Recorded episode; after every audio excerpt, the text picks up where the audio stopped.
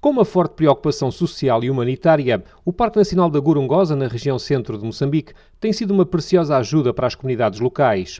Apaixonado por estes projetos, um filantropo indiano, há 15 anos radicado em Maputo, resolveu construir e oferecer escolas às crianças das aldeias tampão do parque.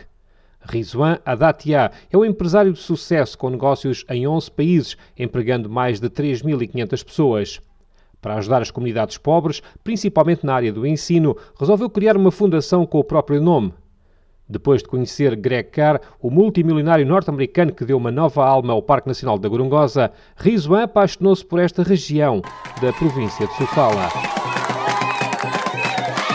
Na comunidade de Nhansol, distrito de Xeringoma, está a nascer uma escola financiada na totalidade pela Fundação Rizwan Adatia uma enorme mais-valia para as crianças da aldeia, como sublinha José Tomás, o administrador do distrito de Xeringoma. Esta escola é muito importante para esta comunidade, porque é aqui onde vamos formar o homem novo, o homem que vai realizar os sonhos deste país. Nhansol é uma das várias comunidades da zona Tampão que o Parque Nacional da Gorongosa procura ajudar com vários projetos de caráter social. Paulo Jantar é o supervisor do parque, exatamente com a responsabilidade de saber quem mais precisa dessa ajuda. Não podemos apoiar aquelas comunidades que estão dentro de uma área de conservação, mas sim apoiamos aquelas comunidades que estão na zona tampão. Então, uh, existem programas como de desenvolvimento humano, falando de programas de saúde, falando de programas de agricultura. Então, esses programas estão mais focalizados exatamente na zona tampão do Parque Nacional de Gorongosa. A nova escola primária completa de Nhansol vai ser inaugurada no próximo dia 20 de outubro. Esta passará a ser a segunda escola construída pelo filantropo indiano. A primeira, inaugurada em dezembro de 2016, fica na aldeia de Muxinhá, local onde Rizwan Adatia se sensibilizou pela primeira vez com a forma como as crianças estudavam na região da Gorongosa. Uh, Quando vi as crianças a desenhar debaixo da árvore, fiquei emocionado e anunciei que iria construir aqui uma boa escola primária. Eu adoro olhar pelas pessoas que precisam e adoro ver o sorriso na cara destas crianças aqui.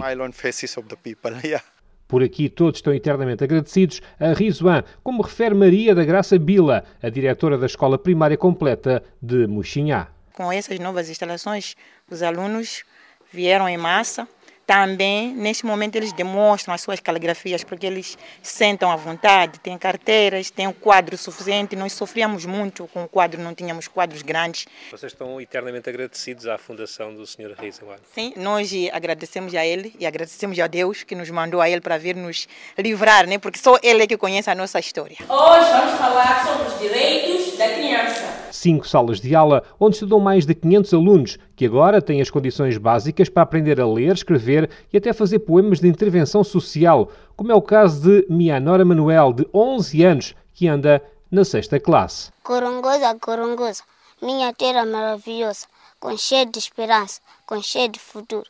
As raparigas sofrendo com a violência, casamento prematuro, casamento obrigatório. Ai, ai, o sofrimento e a dor que nos estrutura por dentro. Queremos viver a vida livre de diversões. O nosso futuro está nas nossas mãos. Obrigado.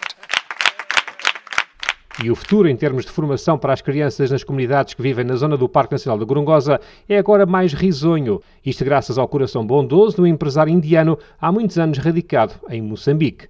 Com votos de uma boa semana, recebam um forte abraço de Pedro Martins a partir de Maputo, a pérola do Índico.